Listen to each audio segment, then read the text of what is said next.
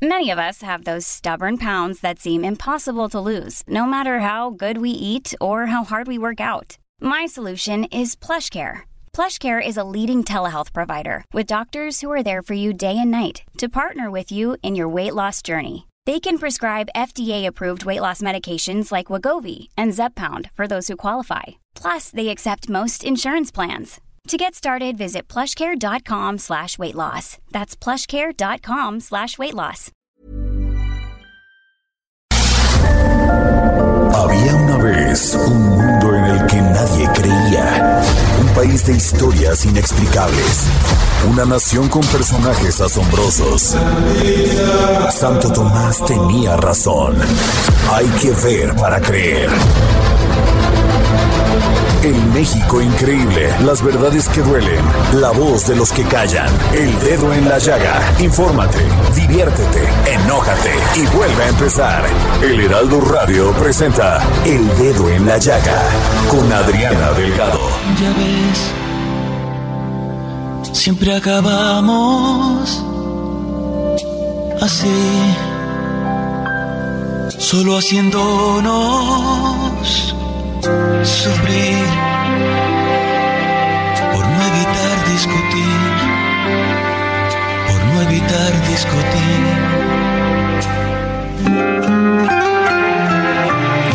Porque ya no podemos hablar sin una guerra empezar queremos ganar y la queremos ganar. ¿A dónde vamos a parar?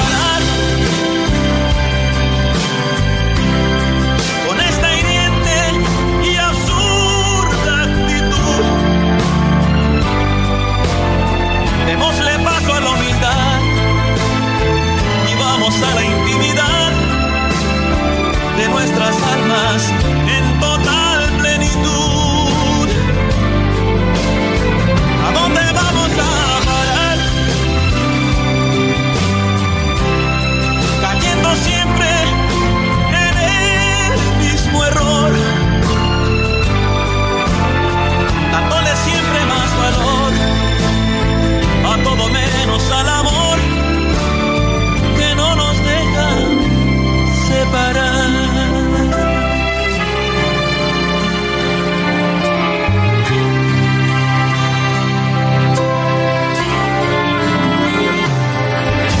Tal vez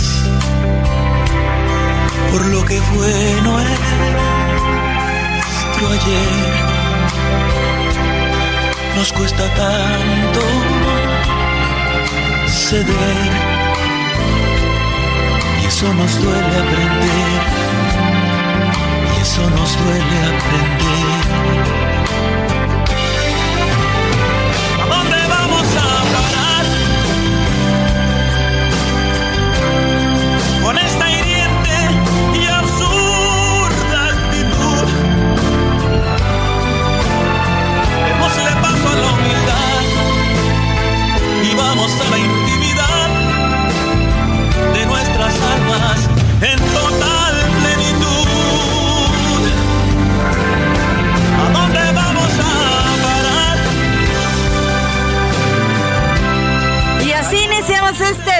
en la llaga con esta canción ¿A dónde vamos a parar? del gran Marco Antonio Solís. ¿Dónde vamos a parar en la migración? ¿Dónde vamos a parar en la economía? ¿Dónde vamos a parar con esta noticia que es indignante? Denuncian envenenamiento masivo de lomitos en Jico, Veracruz. Estamos buscando a las autoridades para que nos expliquen cómo envenenaron a estos perritos, más de 20 perritos envenenados en Jico, Veracruz. Ojalá las autoridades nos escuchen y pongan un, au- un alto al este crimen contra los animales. Y e iniciamos con nuestro resumen de noticias. Durante la conferencia mañanera, Manuel Bartlett, director de la CFE, anunció que la paraestatal lleva a cabo 53 obras que tienen como fin garantizar el sistema eléctrico del tren Maya. Por su parte, Javier May, director del Fondo Nacional de Fomento al Turismo, informó que el tramo 3 del tren Maya tiene 100% del suministro de riel requerido y 72 kilómetros de vía terminada. El presidente Andrés Manuel López Obrador reiteró este sábado que en Estados Unidos sus autoridades y legisladores no hacen lo necesario para frenar el consumo de drogas, la venta de armas y para proteger a sus jóvenes. A través de un mensaje difundido en redes sociales, el titular del Ejecutivo puntualizó que a la clase política de Estados Unidos no les interesa el bienestar de su población y que solo les preocupa las ganancias en los negocios. La contienda electoral por la gobernatura del Estado de México ya comenzó. Durante los primeros minutos de este 3 de abril arrancaron las campañas políticas y ambas candidatas lo hicieron desde su tierra natal. Y no se pierda la entrevista que le realizamos a la candidata de Morena a la gobernatura del Estado de México, Delfina Gómez. Usted la puede ver el próximo jueves a las 10.30 por Heraldo Televisión. Y ella dijo nada más una probadita. En el Estado de México, hasta ahora el gobierno estatal ha sido respetuoso y pediría que siga dando ese respeto de no injerencia. Gran llamado para aquellos que quieren meter la mano en la elección. Y también les quiero decir que así como le realizamos esta entrevista a la candidata de Morena, Delfina Gómez, solicitamos a Alejandra de Moral, candidata de la coalición Vamos por el Estado de México, entrevista y nunca nos dieron fecha.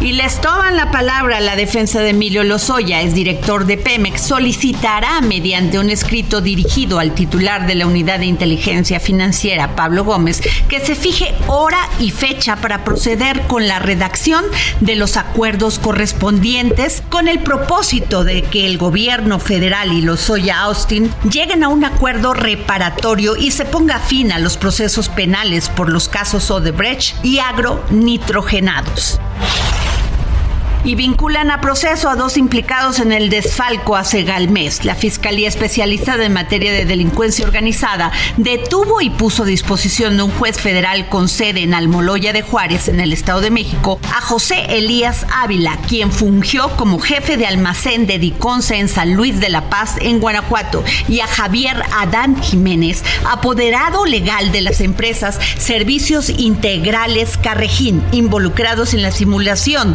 de la adquisición adquisición de 7.800 toneladas de azúcar.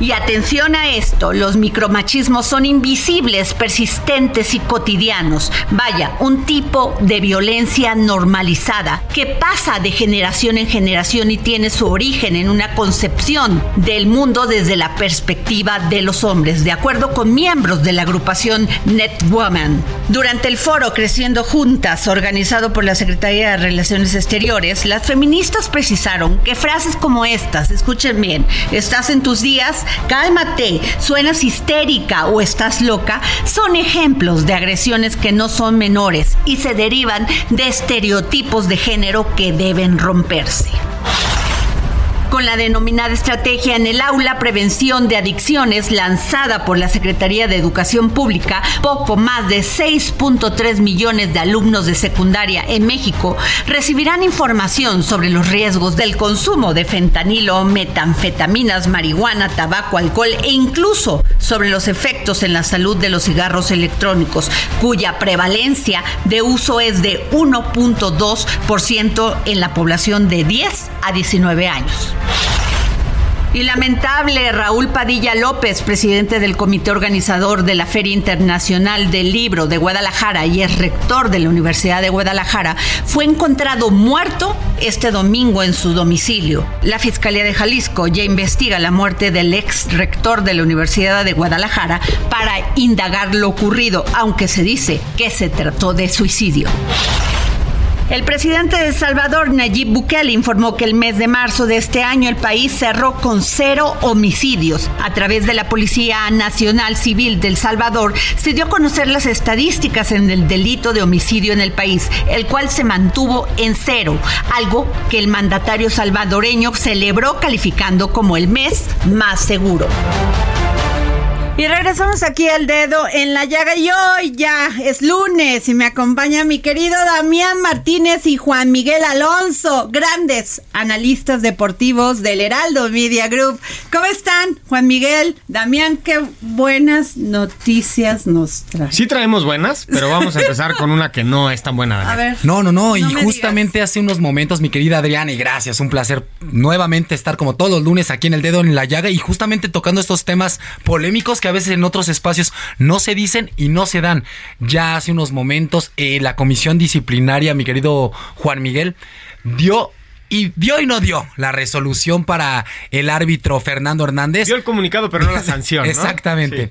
Decían que hoy se iba a dar la sanción al árbitro Hernández después de 48 horas de esta imagen polémica en el partido de León y América, donde el colegiado le da un rodillazo al futbolista de León, eh, Lucas, a Lucas Romero, perdón, le da, le da este rodillazo. Ojo, muchos medios no pasan la toma completa. Primero Lucas Romero le da un rodillazo al árbitro y el árbitro le responde más fuerte este rodillazo que, que ya se ha vuelto viral en redes, que ya lo, hemos visto en, en, muchísimos eh, programas deportivos. Eh, la resolución es la siguiente. Dice la comisión disciplinaria, Juan Miguel, que evaluará el caso eh, ambas partes tendrán la las pruebas tendrán que otorgar estas pruebas correspondientes para determinar el castigo. Lo mencionabas muy bien hace unos momentos, Juan Miguel. Eh, ¿Cuál sería el castigo? Tú ya, ya lo mencionabas. Sería de 1 a 15 partidos de suspensión y una multa económica. Sí, la multa económica se maneja en UMAS, que sinceramente no, sé cuáles son las sumas en, el, en, este conato de bronca, pero van de 3 mil pesos hasta 51 pesos. 51 mil pesos sería eh, lo que se debería de pagar por este acto. Pero bueno, yo creo que se va a sancionar más allá de esto, porque esto siente un precedente nunca antes visto, nunca antes se había visto en la Liga Mexicana que un árbitro amedrentara o violentara a un futbolista, en este caso Lucas Romero, que después del partido la declaración del futbolista fue se queda en la cancha, pero yo creo que viene por lo que tú dices, que él sabía que había habido una provocación previa. Más allá de si existe o no existe una provocación, el actuar de Fernando Hernández no tiene ningún tipo de justificación alguna por donde le queramos ver y por donde le queramos ir, ¿no? Y, aquí viene la parte de la sanción de la liga. Hablé con Arturo Bricio, eh, ex presidente sí, buenísima. ¿Qué te decía? Arbitrajes, y me decía que esta decisión la toma justamente el comité disciplinario, que es el encargado de hacer valer, obviamente, el reglamento que existe dentro de esta liga. El reglamento indica que son, van a ser de 5 a 15 partidos y la multa económica que ya les mencionaba. Pasó en 2017 la bronca, ¿te acuerdas? Con el central del América, Pablo Aguilar. Sí. 2017. Con el Curro Hernández, de hecho. También, sí. Le da un cabezazo y después viene una bronca porque los árbitros se van a huelga, porque se sentían ya muy violentados de parte de los futbolistas. De hecho, fue Fernando Hernández quien pidió que fuera un año completo de sanción a Pablo Aguilar, que al final terminaron siendo ocho partidos por el cabezazo y dos más por insulto. Se cumplen diez partidos de sanción, no se hace el año completo. En este caso, tampoco se va a cumplir el año que pide la gente que deje de pitar. Otra cosa que le pregunté a Arturo Bricio es, ¿Vamos a volver a ver pitar a Fernando Hernández? ¿Tiene posibilidad que el código de ética de la Liga MX deje fuera a este árbitro? Y la, la, respuesta que me dio fue que no. En este momento no, porque tendría que haber una apelación de parte del Club León en contra de Fernando Hernández para que se activara este código de ética. Y no la hay. Y hasta el momento no la ha habido. No, no la hay y no la va a haber. Te, de una vez les adelantamos aquí en el dedo en la llaga. ¿Por qué no la va a ver? Por este video que ya también se ha visto donde el futbolista de León da el primer rodillazo más leve, ya, ya lo vimos mucho más leve, y la reacción del colegiado es, le da eh, el rodillazo, el siguiente rodillazo o la agresión con la pierna izquierda. Lamentable también lo que hace Lucas Romero, que se tira, como siempre, como si le hubieran dado un balazo. Señor, le, dio un rodillazo, como siempre el futbolista eh, siendo este protagonista innecesario de faltas, que es totalmente en la Liga MX, que se da partido tras partido tras partido y no ayuda. Y bien lo comentabas, y este tipo de situaciones no se puede seguir permitiendo. Ya, ya, ya son. ya, sí. La violencia se tiene que erradicar. ¿Por qué? Porque en el fútbol se supone que el deporte es el actuar que te lleva o te aleja de la violencia. Y hoy estamos viendo adentro de la cancha que una autoridad violenta a un futbolista, cosa que es impensable. Tan impensable es que no estaba constituido en el reglamento este tipo de actuar. Totalmente. Y justamente por eso no va a haber una apelación del Club León. Bien lo mencionas, lo dice en conferencia de prensa. Lo que pasa en la cancha se queda en la cancha. El futbolista sabe que él primero tiene esta agresión, entonces se va a tomar eh, las pruebas necesarias para emitir ya la sanción que se daría más tardar jueves. Yo creo que se va a dar el jueves porque el viernes hay, hay, partido, inicia la jornada 14, entonces ya estaremos hablando de una sanción y sobre todo... Ojalá sea fuerte. Sea fuerte. Y también, ya lo mencionábamos, eh, gran clásico tapatío, gran clásico tapatío. Y también lo de Toluca, eh, ojo con lo de Toluca, le vuelve a pegar a Tigres que Tigres no, no marcha, eh, no va bien con el Chima eh. Ruiz, ya lo mencionaba, tres partidos consecutivos sin conocer la victoria. Perdiendo los tres partidos consecutivos para el Chima Ruiz. También otro, otro de los técnicos que no está teniendo un buen paso con su equipo y pierde 4 por 0 esta jornada contra Monterrey. Es el equipo de Tijuana, de mano de Miguel Herrera. Ya son cuatro partidos sin conocer la victoria, dos empates, dos derrotas. Parece que no toma rumbo Tijuana. Prometió, obviamente, Miguel Herrera que iba a retomar ese rumbo que alguna vez tuvo Tijuana, que fue hasta campeón en el 2012.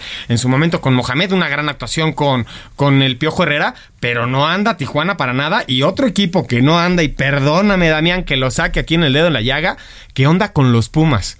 ¿Qué está pasando con Club Universidad? pues hay varios memes que decían, eh, no hemos tocado fondo, efectivamente no hemos tocado fondo. Está en después peldaño. sí, después de la estrepitosa caída de la mano de Rafael Puente del Río, cambiamos de entrenador, se cambia, la institución decide eh, traer a un viejo conocido del fútbol mexicano, ganador, ganador, un ADN, ganador sin duda, lo de Antonio el Turco Mohamed, no estuvo en el banquillo el partido ante Querétaro de ayer, lo dirigió este, Alpizar. muy bien. Lo de Alpizar, a mí no me parece que tenga un planteamiento malo, lo que, lo que me parece, no la meten. Y también Gil Alcalá con la ley del ex, una auténtica muralla. Todo, todo hasta el último tiene una reacción impresionante con la mano derecha que le saca un balón de gol, ¿eh? Al noventa y tantos, un, balón de gol que podía haber sido la victoria para los Pumas. No caminan los Pumas. Yo creo que este torneo se despiden. Ojo, sería el segundo torneo de Club Universidad sin pasar siquiera a repechaje. O sea, estamos hablando de uno de los planteles que mejor se había reforzado. No dan ni ni siquiera con los nuevos refuerzos que se trajeron, eh, Pumas camina. Y lo que tenemos que hablar y... no, Pumas ya, tache. Sí, ya. yo, yo agradezco que siempre nos den puntos para que vayamos a ver el partido. El partido. La verdad lo hacemos con mucho cariño y se lo seguimos agradeciendo, pero ya y luego 12 ¿eh? del día, pues con el solecito. O sea, no, no, bueno, ¿qué, va a pasar? Y el, fin de semana, si quieres, mi querida Adriana, para finalizar, una gran nota, ¿eh? El, tenis deporte blanco mexicano de verdad, lo, lo, hecho por Santiago González en el Masters 1000 de Miami. Fabuloso. La noticia se dio el sábado. No la creíamos porque de verdad no era una dupla de favorita para, para llevarse el torneo y de verdad lo he hecho por el mexicano y por el francés. Una cosa de locos. Sí, lo de Santiago, lo de Santiago González, eso es espectacular. Decía Santiago Jiménez porque también hace gol. Lleva, lleva ocho goles en diez partidos, en su noveno en la liga. Es espectacular. Pero regresando al deporte blanco, el mexicano consigue su primer título de Masters 1000 en lo que va de toda su carrera. Ojalá tengamos otra vez a ese Ramírez que en algún momento en el tenis nos dio 19 títulos ATP. Lavalle, que es uno de los viejos conocidos de, del tenis, nada más ganó un título. En este año Santiago lleva dos, ganó en Marsella en dobles y ganó también ahorita el Masters 1000 en Miami. Espectacular la actuación del tenis y hay que decirlo, en el dedo de la llaga se dice como es. El deporte se voltea a ver una vez que ganas, porque el esfuerzo se aplaude pero las victorias se premian. Y así es como se empieza a desarrollar el deporte y empiezas a tener más ingresos para que puedas desarrollarte en él. Lo de Santiago González es espectacular. Y otra, otra de las notas importantes del fin de semana, obviamente no podemos dejar fuera el deporte motor, lo que pasó en la Fórmula 1 en Melbourne, en, en, en Australia tres banderas rojas. ¿Qué significan las tres banderas rojas? Que hubo accidentes. De los 20 pilotos que compitieron, 8 no terminaron la carrera. Fue una carrera totalmente fuera de lo común, lo dijeron todos los pilotos, todos salieron enojados por lo que pasó. Obviamente se lleva la carrera Verstappen en primer lugar, seguido de Hamilton, que esa sí es una sorpresa que empieza a competir con el Mercedes. Y la sorpresa del momento es Fernando Alonso, el asturiano. Ah, ya otra vez apareció. Sí, está con McLaren y de con todo. De los tres grandes Andaba desaparecido, ¿eh? En los tres ha quedado en podio, Adriana. Fernando Alonso, el Checo Pérez salió en la pit lane. ¿Qué es la pit lane? Es el último lugar. Salió en la posición número 20 y terminó en quinto. Wow. Fue considerado como el, piloto de la carrera 100% y además el piloto del día, ¿eh? El piloto del día y además sumió, sumó puntos como la vuelta más rápida, que es un puntito muy importante, porque en el Mundial de Pilotos se coloca en primera posición Verstappen, segunda posición el Checo que está a 15 puntos de Verstappen, en tercero Fernando Alonso y seguido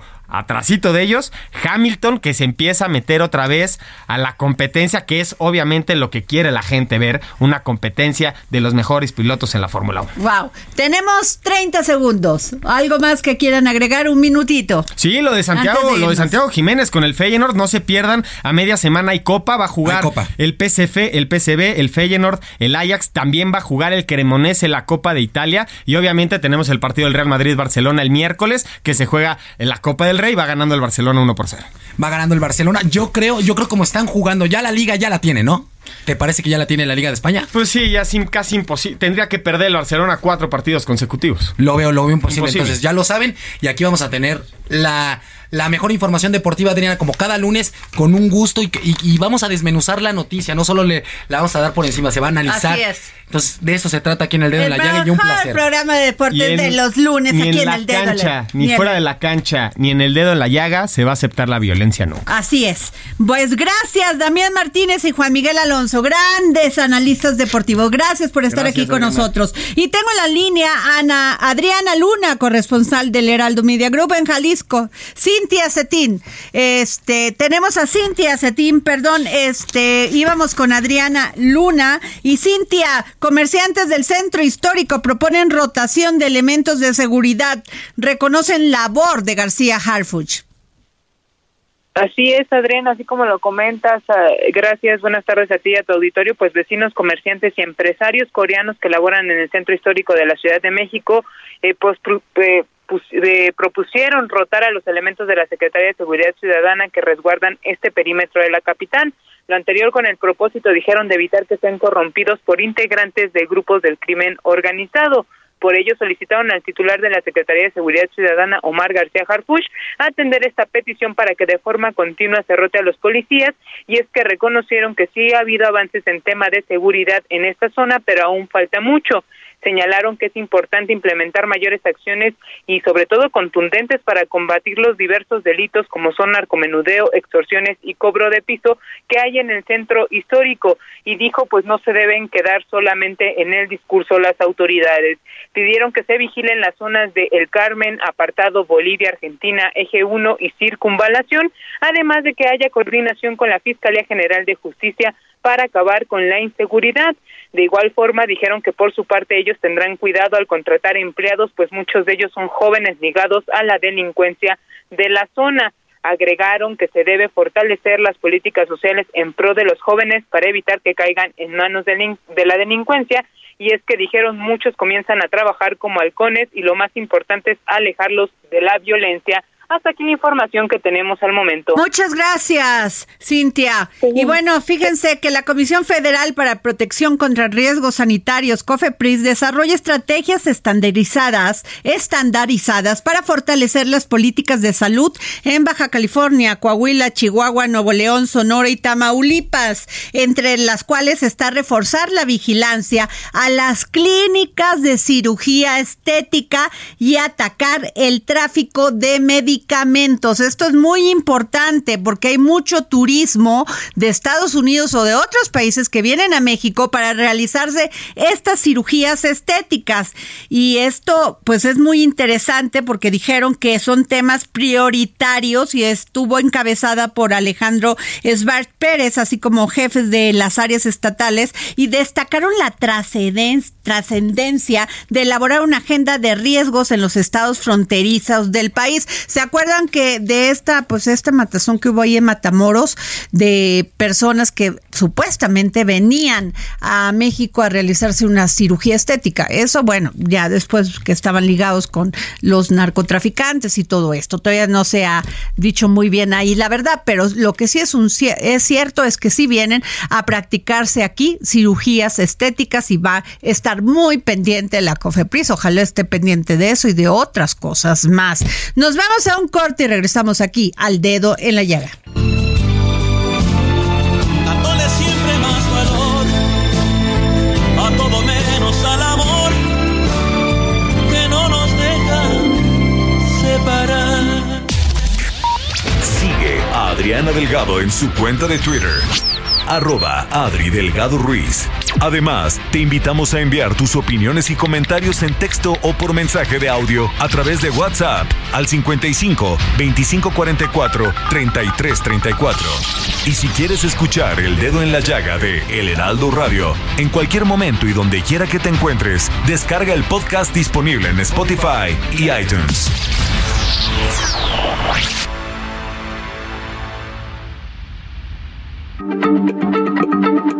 Heraldo Radio. Hey, it's Ryan Reynolds, and I'm here with Keith, co star of my upcoming film, If, only in theaters, May 17th. Do you want to tell people the big news? All right, I'll do it. Sign up now and you'll get unlimited for $15 a month in six months of Paramount Plus Essential Plan on us. Mintmobile.com slash switch. Upfront payment of $45 equivalent to $15 per month. Unlimited over 40 gigabytes per month. Face lower speeds. Videos at 480p. Active Mint customers by 531.24 get six months of Paramount Plus Essential Plan. Auto renews after six months. Offer ends May 31st, 2024. Separate Paramount Plus registration required. Terms and conditions apply if rated PG. La H se lee, se comparte, se ve y ahora también se escucha.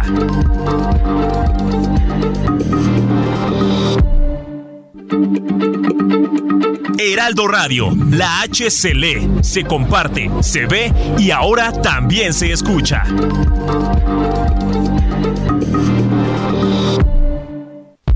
Sigue a Adriana Delgado en su cuenta de Twitter en arroba Adri Delgado Ruiz. Y envíanos tus comentarios vía WhatsApp al 55 25 44 33 34 o 55 25 02 21 04. Adriana Delgado entrevista en exclusiva a la candidata de Morena gobernadora del Estado de México, Delfina Gómez. Usted se va a enfrentar a una alianza PAN, PRI, PRD. Van en contra de Morena. El gobierno actual en el Estado de México es PRI. ¿Cómo ve usted el panorama? Yo, yo creo que sin duda sí es enfrentarse a una, a una alianza que obviamente pues viene a algo que es ganar, igual que, que Morena, y que afortunadamente, bueno, tenemos el apoyo del PT y del Verde, que también han sido unos eh, compañeros de verdad eh, muy solidarios. Eh, hemos trabajado en equipo y eso es muy importante. coincidimos en algunas cosas, que es mejorar la situación de nuestro Estado. Yo creo que eso es lo que nos unió a los tres, ¿no? Que dijimos, bueno, queremos, independientemente de, los, de lo que tengan como filosofía o como un interés ya como, como partido, algo que nos unió mucho es ese deseo de trabajar por, por bien estado. ¿Qué es lo que yo puedo ver eh, o que siento? Yo lo único que pediría es que el gobierno estatal no participe dentro de este dentro de este proceso. Hasta ahorita ha sido respetuoso, también lo tengo que reconocer y yo pediría que, que se siga dando ese respeto de no, no injerencia. Y por el otro lado también el que no se tomen situaciones que a veces a mí se me hacen tan, tan, tan lamentables como la denostación. Jueves, 10.30 de la noche, El Dedo en la Llaga, Heraldo Televisión. Y bueno, no se pierdan esta entrevista que le realicé a Delfina Gómez, candidata de Morena para el gobierno, al gobierno del Estado de México. Y déjenme decirles que seguimos buscando al alcalde de Jico, Veracruz. Y nos vamos con esta canción de Marco Antonio Solís, si no te hubiera sido, porque no solamente en Semana Santa, Semana Mayor, es noticia, también es música. Y te recuerdo al amanecer.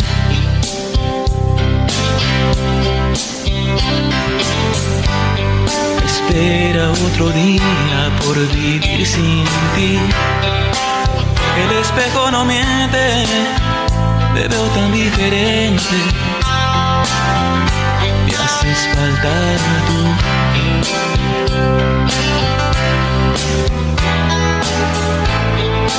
Gente pasa y pasa siempre tan igual.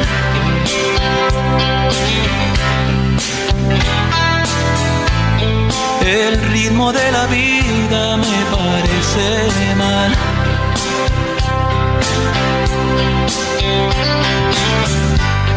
Era tan diferente cuando estabas tú.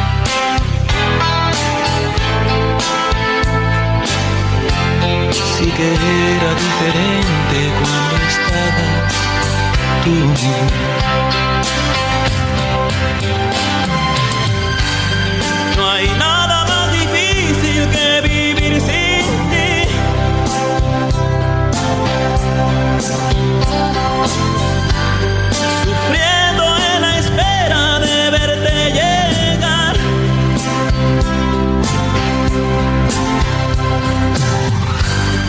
El frío de mi cuerpo pregunta por ti y no sé dónde estás.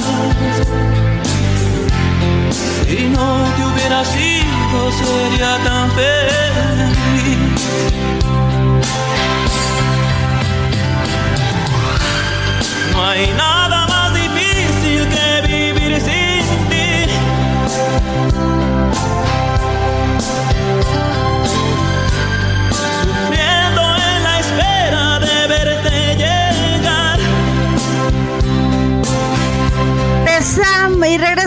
Aquí al dedo en la llaga. Y nomás les quiero dar antes de irme a mi resumen informativo que el gobernador de Nuevo León eh, llevó la iniciativa para una iniciativa para la creación de la agencia de la calidad del aire en Nuevo León. Ya Ustedes ya hemos comentado aquí el tema de la refinería de Cadereyte que está contaminando pues a Monterrey, toda la zona pues esta urbana y conurbada. Pero eh, yo creo que también el, el gobernador Samuel García le debería decir a la empresa Ternium, donde tantas personas se han quejado que es una de las empresas que más contamina en Monterrey, en Nuevo León. Bueno, y vamos a un resumen de noticias. Parece un mal chiste. Rusia asumió la presidencia del mes de abril del Consejo de Seguridad de la Organización de Naciones Unidas, pese a las críticas de Ucrania, que calificó el turno como una bofetada en el rostro de la comunidad internacional. Además, es la primera vez que el gobernante de un país que preside el Consejo tiene una orden de detención internacional por crímenes de guerra, dado a que la Corte Penal Internacional emitió en marzo una en contra del mandatario Vladimir Putin por la deportación forzosa de menores ucranianos a orfanatos rusos. Inconcebible. El presidente del Tribunal Supremo de Irán, Goyam Hossein, ratificó este sábado que endurecerá las penas sobre quienes violen las leyes en el país. Para ello, ordenó a los jueces perseguir cualquier tipo de anormalidad contra la ley islámica. El presidente del Tribunal Supremo de Irán puso especial énfasis en la persecución de quienes protagonicen incidentes en público y que perturben a la gente de fe. Luego de que en la se conocieron imágenes de dos mujeres que ingresaron en una tienda en la localidad de Chandís sin portar el velo reglamentario. Ante esto, un hombre respondió rociándolas con yogur en la cabeza y horas más tarde, las autoridades judiciales del régimen emitieron una orden de arresto contra ellas. Y siguiendo con actos arbitrarios en contra de las mujeres, autoridades talibanes clausuraron la redifusora Sadai Banowan, la única dirigida por mujeres en el norte de Afganistán, por transmitir música durante el mes santo del Ramadán, acusación que fue rechazada por el medio. Moe Sudin Ahmadi, director de información y cultura de la provincia Badakhshan en Afganistán, argumentó que la emisora violó varias veces las leyes y reglamentos del Emirato Islámico.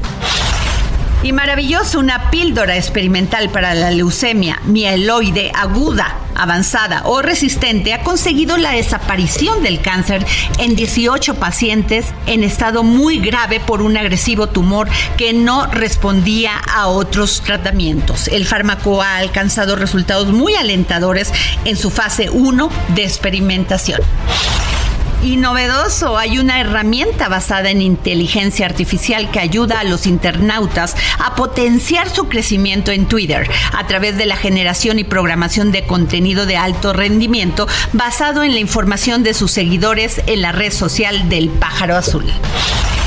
Detuvieron al piloto del globo aerostático incendiado en Teotihuacán, en el que murieron dos personas, la mamá y el papá de Regina, una joven de 13 años que logró salvarse por saltar de la aeronave. Y la Fiscalía del Estado de México busca a Said Sánchez Vidal, dueño de Autocinema Retrovisor, empresa responsable de globo aerostático que se incendió en Teotihuacán con saldo de dos muertos y un herido. Said es sobrino del director de Seguridad Ciudadana de Teotihuacán Teotihuacán, Mario Vidal Castañeda. Y la Secretaría de Infraestructura, Comunicaciones y Transportes detalló en un comunicado que está en marcha una investigación administrativa para conocer el estatus del prestador de servicio del globo aerostático que se incendió el pasado sábado mientras sobrevolaba la zona arqueológica de Teotihuacán. Y los invito a leer y escuchar mi columna en el Heraldo de México, Muriendo de sed, indiferencia e impunidad. ¿Se imaginan el drama que viven los pobladores de Soyaniquilpan y Gilotepec en el Estado de México, en donde solo hay abasto de agua en las tuberías y llaves cada dos o tres semanas? Léanla. Y regresamos aquí al dedo en la llaga y tras una serie de evaluaciones y la falta de acuerdos para poder elegir al sucesor de Lorenzo Córdoba, la madrugada de este viernes 31 de marzo, la Cámara de Diputados eligió por insaculación a Guadalupe Tadei Zavala como la nueva consejera presidenta del Instituto Nacional Electoral. Y también a los nuevos consejeros Jorge Montaño, Rita B. López, Arturo Castillo, que iniciarán funciones el próximo lunes 3 de abril. Y tengo en la línea a José Antonio Crespo, gran, gran doctor en historia y analista político. Y si de algo sabe, José Antonio son de procesos electorales del IFE del INE. ¿Cómo estás, José Antonio? ¿Qué tal, Adriana? Muy bien, gracias. Pues, ¿qué piensas de todo este proceso y a dónde, a dónde fuimos a parar ahora así como la canción? Bueno, pues eh, este mecanismo de la insaculación se introdujo en la ley electoral en 2014, precisamente porque ya había habido un antecedente en el cual, por no ponerse de acuerdo los partidos en la Cámara Baja, que había quedado un hueco de más de un año creo que de tres consejeros. Se quedó el Consejo General sin tres consejeros y un poquito antes de la elección de 2012, el Congreso decidió formar una comisión o encargarle una comisión de académicos de la UNAM que ellos seleccionaran a los consejeros que faltaban, ya sin pasar por los partidos, ya sin pasar por arreglos ni acuerdos. Y ellos nombraron directamente a los tres consejeros que faltaban. Uno de ellos, por cierto, era Lorenzo Córdoba entraba no como presidente, sino como consejero. Bueno, para evitar que vuelva a suceder eso, en la reforma del 2014 se introdujo el mecanismo de la eh, insaculación. O sea, si los partidos no pueden ponerse de acuerdo, no logran la mayoría calificada para seleccionar a los vacantes eh, eh, de consejeros, pues entonces pasa a insaculación primero en la Cámara Baja y si ahí de los insaculados no tienen la aprobación de la mayoría de los diputados, entonces se iría a la Suprema Corte, donde también se haría una insaculación. Es decir, todas las posibilidades para que no quede un hueco, para que no quede incompleto el INE durante mucho tiempo, como ocurrió en 2010. A eso se debe este mecanismo. Pero ¿qué te parece, José Antonio? O sea, entiendo que, que esto se dio de acuerdo a la ley y que todo pues, se hizo porque no se pusieron de acuerdo. Y por un lado es bueno, por otro lado, pues no sé cómo clasificarlo que nuestros políticos no se pongan de acuerdo. ¿Y qué esperas tú de este INE? Pues no se ponen de acuerdo cuando no hay el acuerdo de todos de pues, repartir con cierto equilibrio las propuestas de los eh, propios partidos eh, el, método está viciado de entrada. Desde, desde 1990, cuando inició el IFE, pues, el hecho de que los partidos sean los que nombren los consejeros, obviamente provoca sesgos, provoca que los partidos metan gente cercana a ellos, que muy probablemente, no siempre, van a tomar sus decisiones en función del interés del partido que los propuso así. Pero lo que se había logrado es que hubiera un cierto equilibrio y en todo caso lo que se buscaba también es que por lo menos la presidencia tuviera, aunque fuera propuesto de algún partido, tuviera el consenso de todos. A partir de este reparto de cuotas, que a López Obrador le parece enjuague. Eh, antes no le parecía enjuague, antes él participó y celebraba este reparto equilibrado de cuotas. Pero ahora que él quiere todo, pues eso ya le parece enjuague. Entonces, además tienes a un partido mayoritario que insiste en que una de las candidatas, eh, su preferida, sea inevitablemente la presidenta del INE, y los demás partidos lo rechacen porque digan, oye, es que ella está demasiado cercana a ti, ella es una ficha tuya que va a jugar completamente contigo, no podemos aceptarla, mejor cámbiala y negociamos de otra manera. Entonces, como Morena no estaba dispuesto a eso, no se logró el acuerdo y entonces se procede a la insaculación. Sin duda, pues muy interesante y además, bueno, leí varias columnas el día de hoy, José Antonio Crespo, gran analista político, sobre pues esta persecución que aparentemente va contra Lorenzo Córdoba y Ciro Murayama. ¿Es cierto esto o es nada más un tema de, de rencores políticos. Es cierto que perseguir, es cierto que los están acusando, sí. Es parte de la venganza de que ellos pues, se, pusieron al frente del línea a defender y todas las ofensas, difamaciones, calumnias, acusaciones, intentos de golpear al INE, pues tienen que dar la cara, bueno, algunos consejeros, el presidente desde luego, y algunos consejeros, que en este caso fue este, el Murayama pero el presidente pues, no se puede quedar callado porque se calla eh, otorga. Entonces, si te están acusando de corrupto, de fraudulento, cuando en realidad bajo este INE es que ha ganado más espacios Morena, pues la contradictorio de decir que están haciendo fraude en favor del PRI y el PAN. Si Morena ganó la presidencia, ganó el Congreso en 2018 con amplio margen y ganó 22 estados de los 32, entonces como que de qué estaban hablando más bien era el pretexto para golpearlo y tratar de controlarlo. Entonces era inevitable, era eh, eh, necesario que el presidente del INE saliera a defender la institución, repito, porque el que calla otorga, si hubiera quedado callado, hubiera estado avalando de que ya había corrupción, de que estaban en favor del PRI y el PAN, de que hacían fraude electoral. Pues fue el fraude electoral, si hicieron algún fraude electoral fue a favor de Morena. Claro. El gran ganador de estos años. Entonces, eso mismo como al, presidente le molesta enormemente, no soporta que nadie lo contradiga, que nadie lo cuestione, pues viene la venganza. Yo no sé si ellos tengan realmente alguna cosa ilegal, yo imagino que no porque los conozco, pero tampoco puedo decir que no. Si encuentran algo ilegal en el manejo de fondos, desvío triangulación de recursos que les haya favorecido a ellos, pues yo digo que se investigue y que se sancione así es, pues adelante. Si todo va a quedar en calumnias, como hasta ahorita ha sido, en el caso de muchísimos críticos y opositores, que resulta que todos son corruptos, pero no meten en la cárcel a nadie. ¿Por qué? Por falta de pruebas. No tienen pruebas, adelante, señores. No tienen pruebas, dejen de estar calumniando, por favor.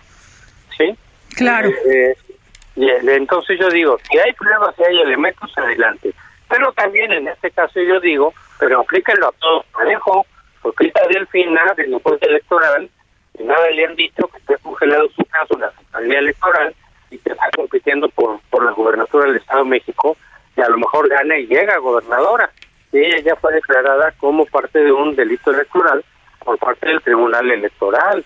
Ahí está Ovalle, que es el responsable de los 15 mil millones de pesos que faltan en Segalmex en fin, hay muchísima gente cercana a lo Terrible eso de Segalmex, este, José Antonio. Es un robo en despoblado, bueno, en poblado más bien.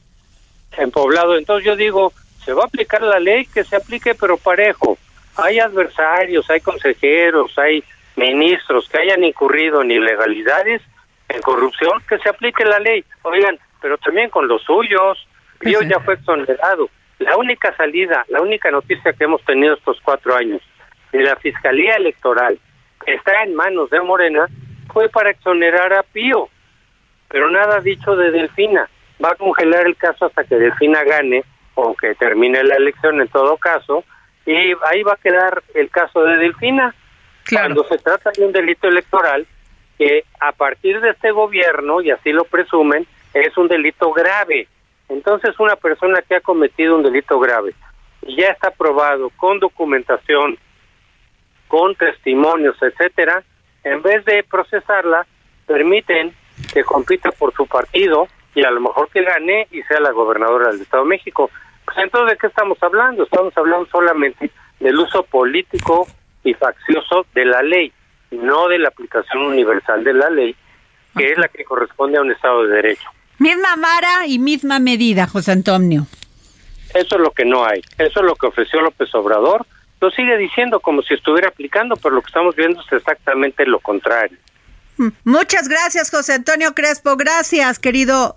Y gracias por tu análisis, siempre muy importante y importante, sobre todo para los radioescuchas del dedo en la llaga. Gracias. Hasta luego, Adriana. Bueno, y nos vamos con José Ureña, porque fíjense que fue es muy interesante que el Centro de Integración Leona Vicario no puede ser usado como estación migratoria, aseveró el delegado de programas de bienestar en Chihuahua, Juan Carlos Loera pues ustedes ya saben, hemos tenido aquí a José, a, Pepe Ureña, gran analista político y gran columnista, porque pues nomás echan la bolita unos a otros. ¿Dónde quedó la bolita? No sé, pero pues ahí murieron 40 migrantes. ¿Dónde los van a tener en condiciones óptimas y sobre todo respetando sus derechos humanos? No sabemos, este Pepe Ureña. Bueno, no sabemos, este, porque además hay confusión aún en las autoridades la secretaria de Seguridad Pública y Protección Ciudadana, como le llaman, este, dice que van allá los migrantes, pero luego el señor del bienestar, una policía que apellido lo era, dice que no.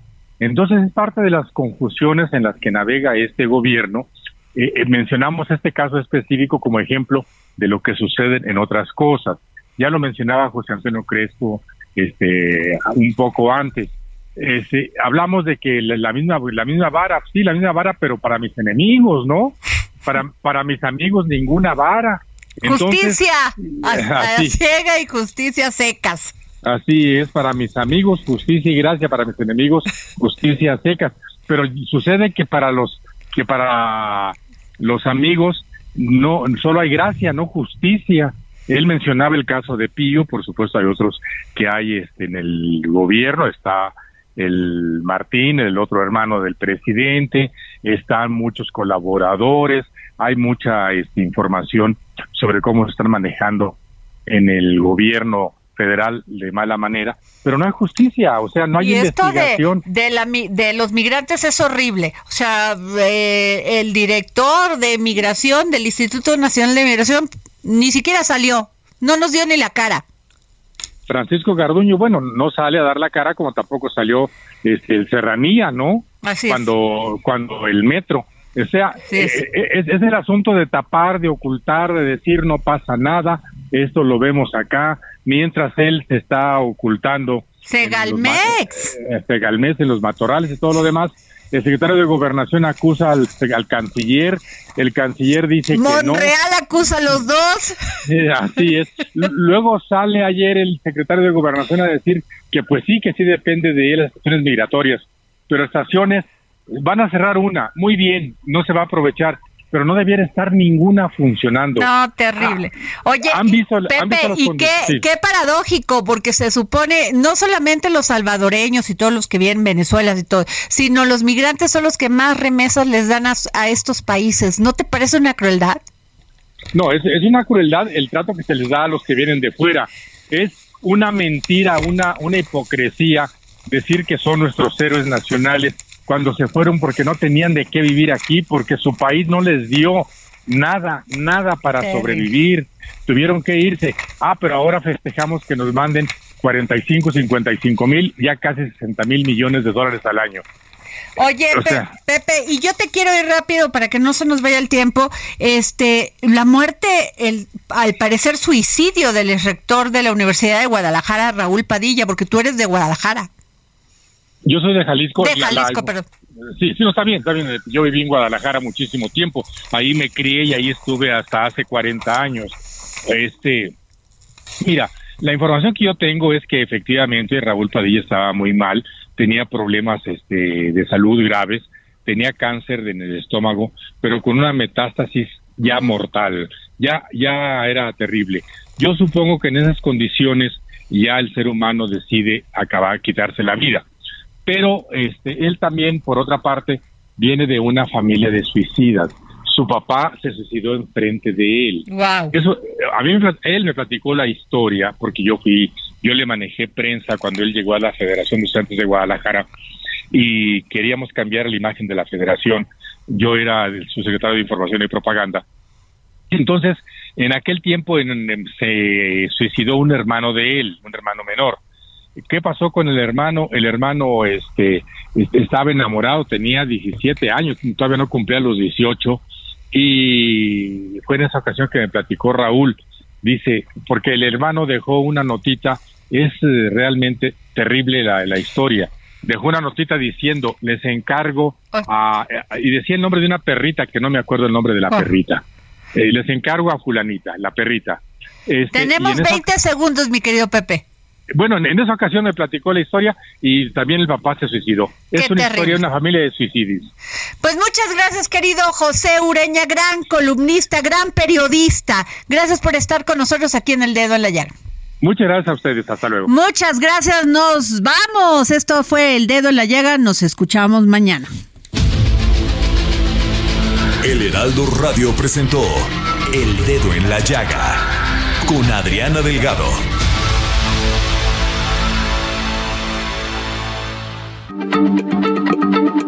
Heraldo Radio, la H se lee, se comparte, se ve y ahora también se escucha.